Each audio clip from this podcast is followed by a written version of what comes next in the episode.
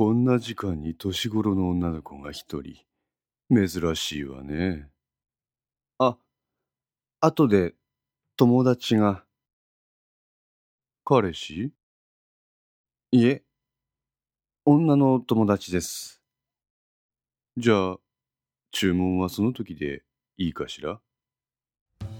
岩崎香織は金沢駅構内の喫茶ボンにいた店内にはマスターの森と彼女だけ。森は店の奥に引っ込んだ。携帯電話を開くと時刻は14時だった。お待たせ。濡れた傘を抱えて片倉京子がやってきた。岩崎さん雨大丈夫やった？あうん。ギリギリセーフ。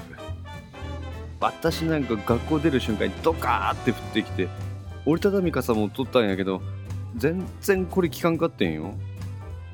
傘を片付ける京子の肩は雨のため濡れていた。あほんでほら長谷部。ああ長谷部君そうそうあいつこれ見よがしに私見つけて車乗っていくとか言ってくれへん。乗せてもらったらよかったのに。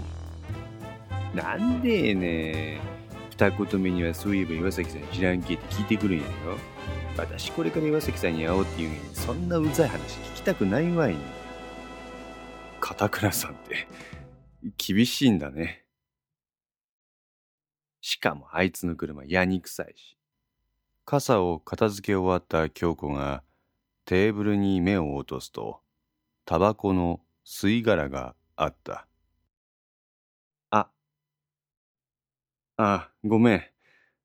私喫煙者なの。ああああごめんごめん。岩崎さんはいいの？知っとったよ私。岩崎さんタバコ吸うの。知っててディスる？ああやっちゃった。うなだれる京子を見て岩崎はクスクスと笑った。つられて京子も笑った。でもねあいつチャラいけど案外いいとこあんの。え？ほら岩崎さんはもう分かってると思うけどあいつ岩崎さんに続婚やろ？えわ、私？え？何言っとんが？誰が見てもそうやがいね。岩崎は顔をあからめた。あ、もしかしてまんざらでもない？ちょ、ちょっとやめてよ。ああ。京子はニタニタと笑った。私そんなんじゃないから。何言っとらん顔に出とるよ。ちょっと本当にやめて。あの人しつこいんだ。しつこい。京子は今度はケタケタと笑った。まあでもあいつのおかげで私は岩崎さんと仲良くなれた。吹き出てきた汗を拭う岩崎の動きが止まった。ああ、うん。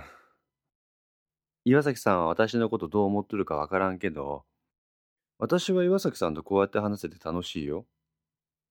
だから、あいつには素直に感謝せんとね。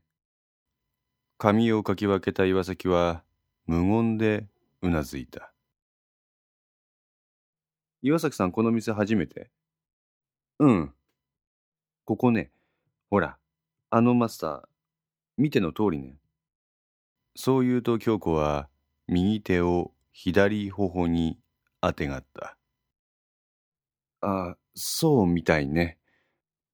でも、すっごいおしゃれなことに詳しいね。なんか昔東京の方で服飾のデザイナーとかやっとったらしくて、私あのマスターからいろいろ服のことを教えてもらっとれ。あ、そうなの？じゃあ、片倉さんの師匠ってこと？なあに？京子ちゃんのお友達？森がケーキとコーヒーを持ってきた。あ、注文してないんですけど。ああ、いいのよ、お嬢さん。これは私からのプレゼント。京子ちゃんのお友達なんでしょ？あ、マスター、紹介するね。こちらは岩崎さん。給仕した森は岩崎に手を差し出した。彼の服装は体にぴったりとフィットしたもので、言葉遣いは個性豊かなものであるが、握手を交わすその手はゴツゴツとした男のものそのものだった。森よ、よろしくね。岩崎さんはファッションに興味があるのかしら？え？あら？違うの？マサ、また後でいい？はいはい。森は笑みを浮かべて奥に消えていった。何？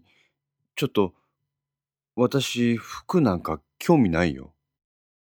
ジーパンに T シャツ姿のざっくりとしたいでたちの岩崎は、困惑した顔つきである。てへぺろ。岩崎さんってすっごく綺麗やし、なんかそのままにしておくのもったいないって勝手に思ってん？え？私？ダメダメって、ちょっと、片倉さんの言ってることがよくわかんない。あのね、私、服屋さんになりたいん服屋さん？京子はうなずいた。私、人の洋服とかコーディネートするの好きね。岩崎さんって綺麗やし、スタイルもいいし、絶対いろんな洋服似合うと思うね。ちょっとよく言い過ぎよ。そんなことはないと、京子は首を振り、森に向かって手を挙げた。森はやれやれといった様子で二人のそばに立った。ねえ、マスター。岩崎さんやったら絶対もっと可愛くなるやろ？森は改めて岩崎を見た。顔立ちは端正であり、スタイルも申し分ない。しかし、地味である。いや、地味というより、ダサい。無地の黄色の T シャツはサイズこそは合っているが、よれている。ジーンズはどこか形が古臭い。極めつけは全体的なコーディネートを無視したごってりとしたシルエットのスニーカーだ。もちろんよ。でも、私、そんなのに本当に興味ないし、お金も、買わなきゃお金なんかいらないじゃないの。え？唐突な森の発言に岩崎は反応した。私のお店の服で試してみるといいわ。岩崎さんマスターはショップ経営しとね。素がすっごい魅力的だからとびっくりするくらい可愛くなるわよ。ほらほら岩崎さんマスターの OK 出たよ。えー、あのでも急すぎる。困惑した様子の岩崎を見て京子はゆっくりと口を開いた。岩崎さん私に面白い絵見せてくれたがいね。うんごい面白かったありがとうあれって岩崎さんなりの表現やろ？私もあれ見てなんか岩崎さんに見せたいって思ってんほやから今度は私なりの表現を岩崎さんに披露させて。でも、お願い。岩崎に懇願する京子を見かねて、森は口を挟んだ。京子ちゃんダメよ、そんなんじゃ。彼女困ってるじゃない。でももったいないと思わん？森は岩崎の横に座った。岩崎さんって言ったかしら？はい。あなたが服装に興味がないってのはわかる。それがありのままのあなただもんね。でも、ちょっとだけ変化をつけると魅力的な人はもっと魅力的になるの。そう言うと森は一足のミュールを岩崎に見せた。履いてみてくれるかしら。私はこれを履いた岩崎さんを見てみたい。え？こ、ここでですか？うん。岩崎はしぶしぶスニーカーを脱いで、それを履いた。立ってごらんなさい。ゆっくりと席を立った岩崎を見て、京子は思わず息を飲んだ。すらりとした長い足が素足に履くミュールによってさらに美しく見えた。あら、急に色っぽくなったわね。そう言うと森は店の奥から姿見を持ってきた。岩崎さんも自分で見てごらんなさい。でも、恥ずかしい。見ればわかるわ。恐る恐る映し出される自分の姿を覗き込むと、岩崎はそこで動きを止めた。え？これ？素敵でしょ？すごい。おしゃれの基本は足元よ。そこを押さえるだけで全然違う。二人のやりとりを黙って見ていた京子の顔は笑顔である。誰だってこのミュールを履いたら岩崎さんみたいになれるんじゃないの？これはあなただから素敵に見えるのよ。姿見を見る岩崎に自然と笑みが浮かんでいた。新しい発見が新しい自分に出会わせてくれる。これがおしゃれの楽しみなのよ。気がつくと岩崎は横を向いたりして姿見に映る自分の姿をまじまじと見つめていた。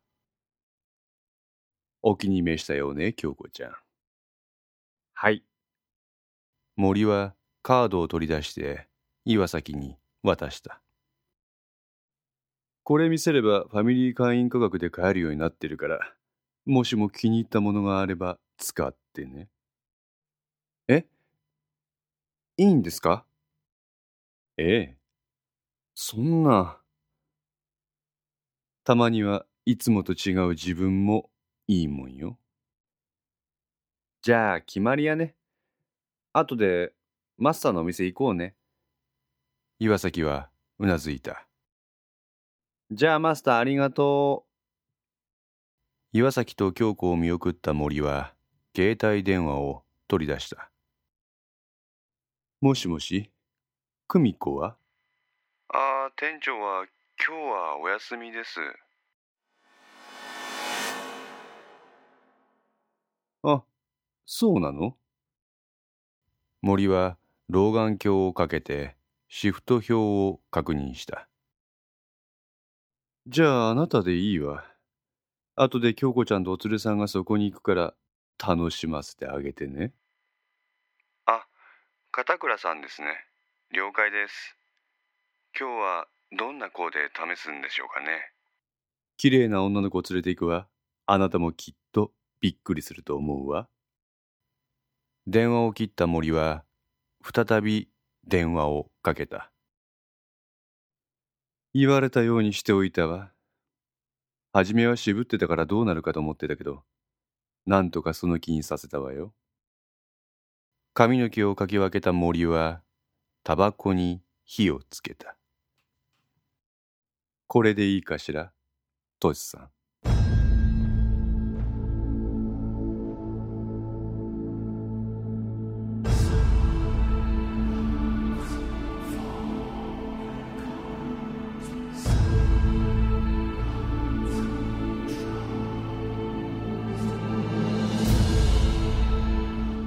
5の線2いかがでしたでしょうか？このお話は毎週月曜0時に1話ずつ更新できるよう鋭意作成中です。ご意見やご感想などがありましたらウェブサイトのコメント欄かお問い合わせお便りコーナーからお寄せください。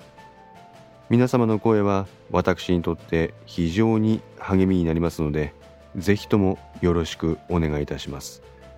お寄せいただいた声には実質ですが何かしらの返信をさせていただきます。特にお問い合わせお便りのところからお寄せいただいた感想などはポッドキャストの中でも紹介させていただきます。また iTunes Music Store の中のレビューも頂戴できれば嬉しいです。それでは皆さんまた来週お会いしましょう。ごきげんよう。